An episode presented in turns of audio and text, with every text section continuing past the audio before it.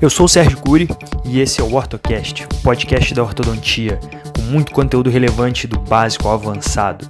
E aí, já estudou hoje?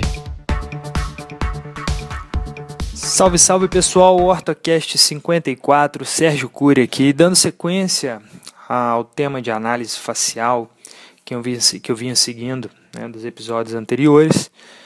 É, apenas algumas complementações, algumas uh, características relevantes a serem observadas também na análise facial.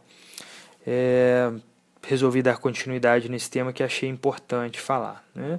Talvez seja é, óbvio para alguns, talvez não seja óbvio para outros. Então vale a pena ressaltar que a análise dentro da análise facial é importantíssimo nós definirmos as linhas médias.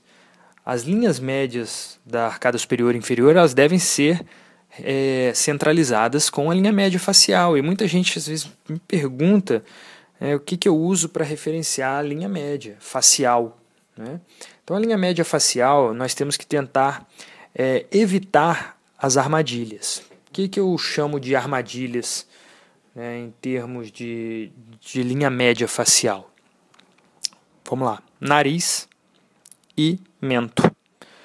Por que, gente? Por que, que eu não considero o queixo do paciente, o mento do paciente e o nariz na hora de definir, de traçar minha linha média facial?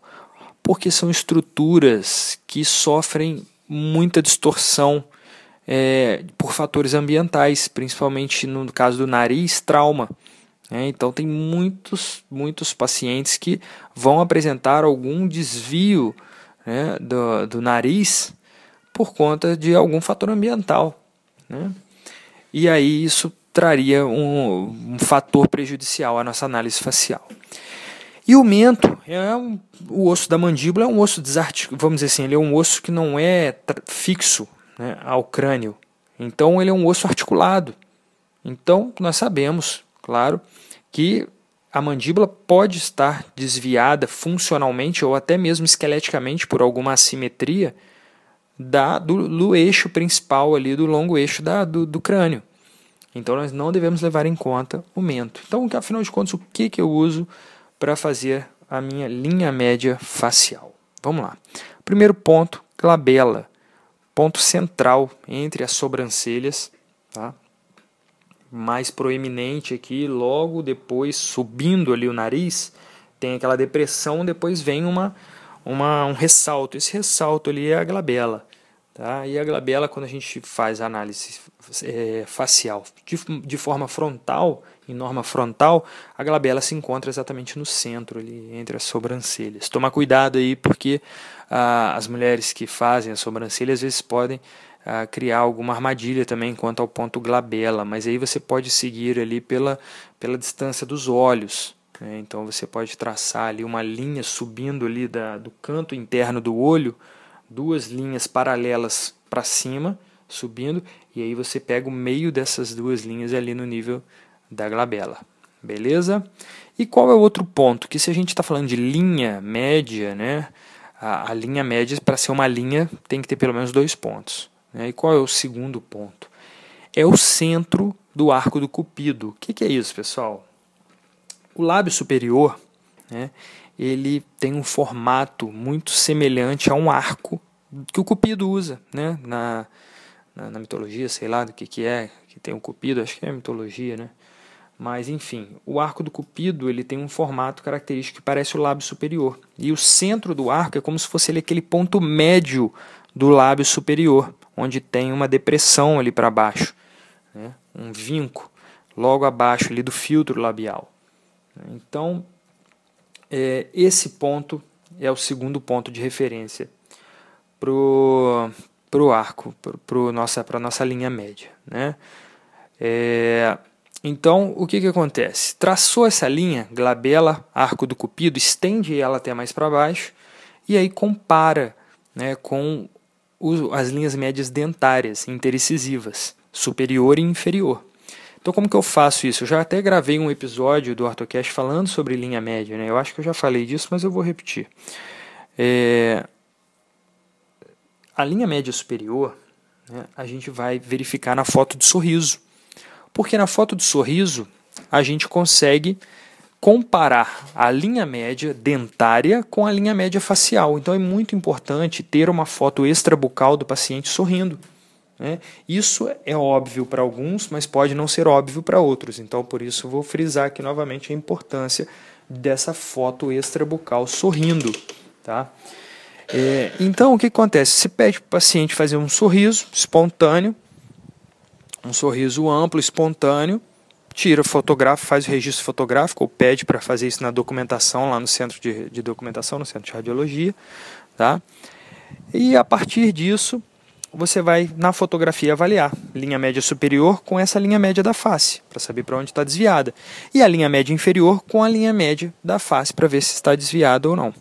Acontece que pacientes né, com pouca exposição de, de, de incisivos inferiores no sorriso ou pacientes com mordida, sobremordida profunda, você não vai conseguir observar os incisivos inferiores nessa foto extrabucal sorrindo então o que, que a gente deve fazer?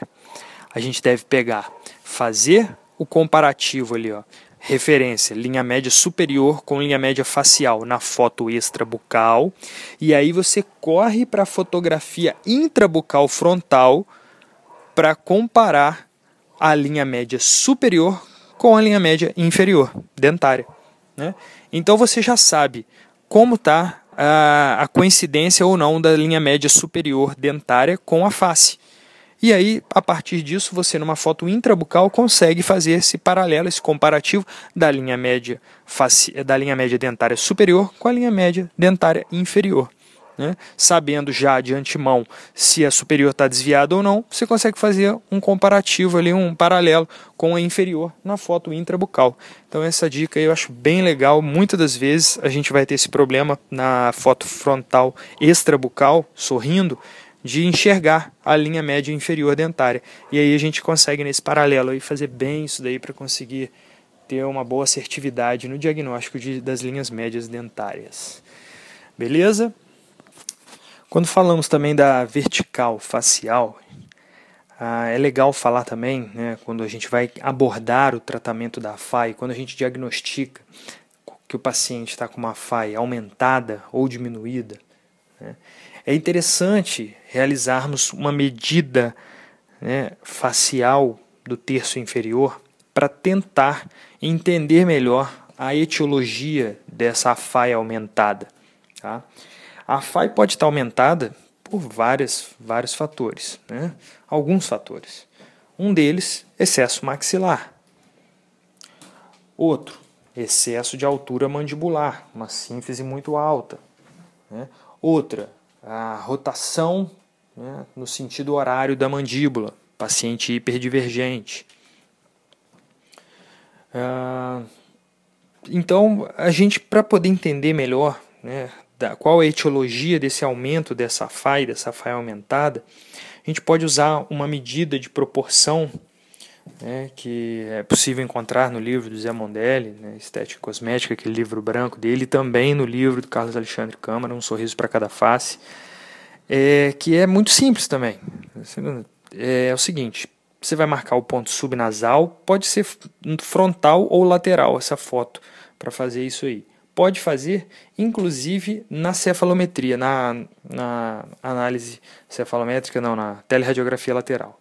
Tá? Então você pode fazer na tele lateral, na foto lateral ou na foto frontal. Como que funciona? Vai marcar o ponto, o ponto subnasal, tá? vai marcar o ponto estômio. Qual que é o ponto estômio? Ponto estômio é o ponto mais baixo do lábio superior. Quando o paciente tem selamento labial, é o ponto onde acontece o selamento labial na região anterior, tá? Bem na região anterior. Aí, se o paciente tiver selamento labial, já não dá para fazer direito na cefalometria nem na foto lateral. O melhor é fazer na foto frontal, para marcar o ponto estômio, tá? Então, subnasal a estômio e depois estômio até mentoniano tegumentar, né? Que é o mentoniano linha, mentoniano tegumentar. O que, que tem isso aí? Que, que tem é o seguinte: é necessário haver uma proporção entre essas duas medidas, subnasal estômio e estômio amentoniano tegumentar. Tá? Que proporção é essa? 30 para 70, mais ou menos, aproximado. Tá? Então, se tiver um pouquinho para mais um pouquinho para menos, não tem problema.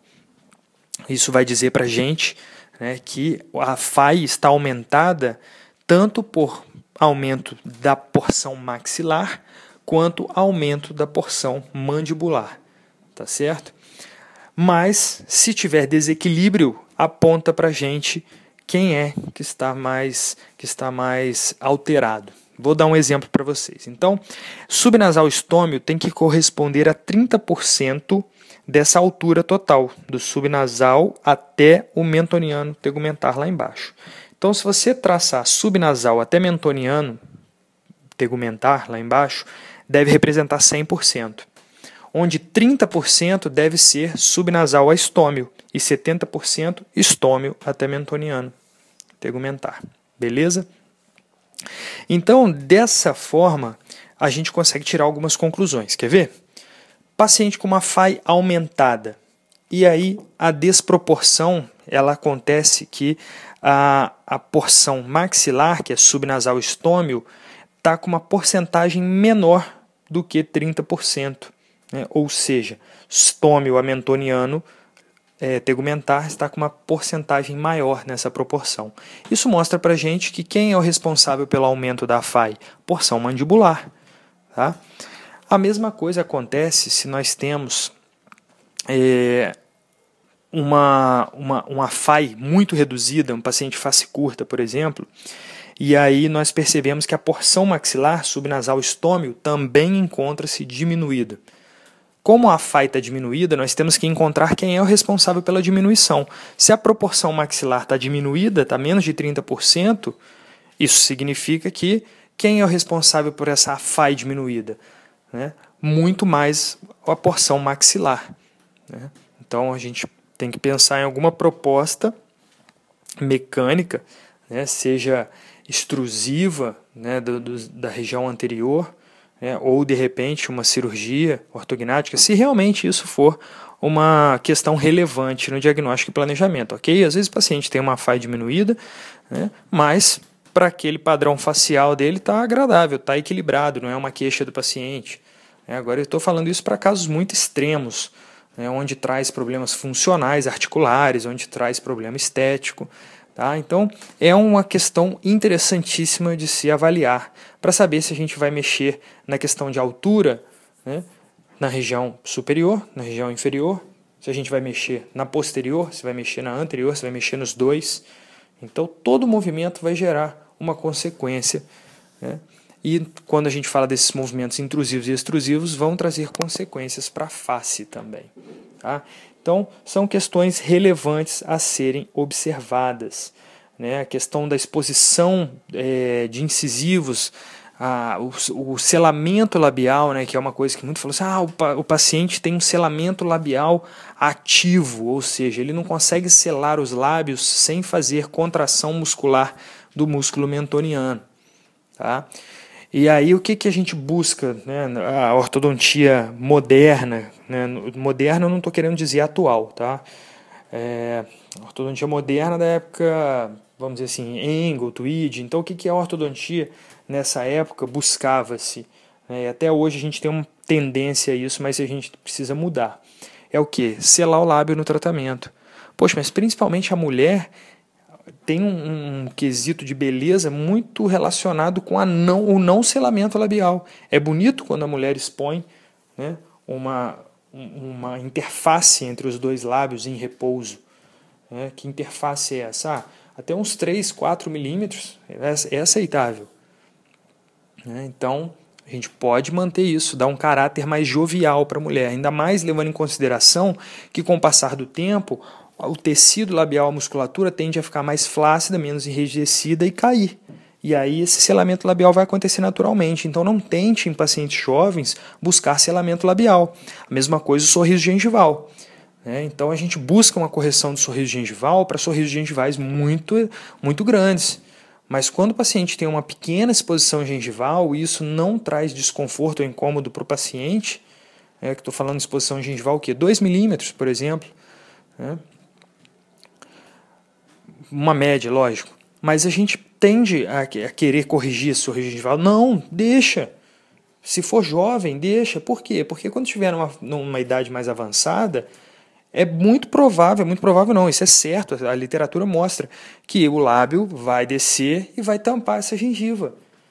E aí, ainda assim, vai ter a exposição de incisivos ao sorriso. Então, paciente, uma paciente mulher mais velha vai estar sorrindo e ainda assim expondo bastante incisivos superiores. Isso é ótimo, porque dá aspecto jovial para a mulher. Agora, imagina uma paciente jovem, você corrige o sorriso, o sorriso gengival completamente quando a paciente sorri, só expõe incisivo superior, você intrui tanto e corrige tanto o sorriso gengival que aparece só metade dos incisivos no sorriso superiores. Quando essa paciente estiver mais velha, ela vai sorrir, só vai aparecer o incisivo inferior.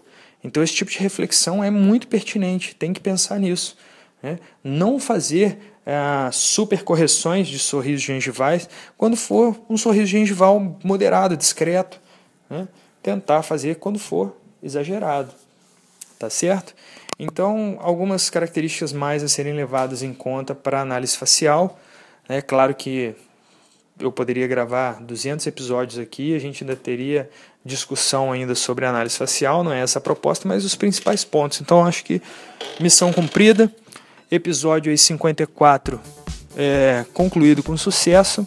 Lembrando que se você está me ouvindo do Spotify, corra lá no meu site sergiocuri.com.br e baixe o material complementar desse episódio. Todos os episódios são acompanhados de um arquivo PDF com fotos e slides para melhor ilustrar todo o conteúdo aqui passado, ok?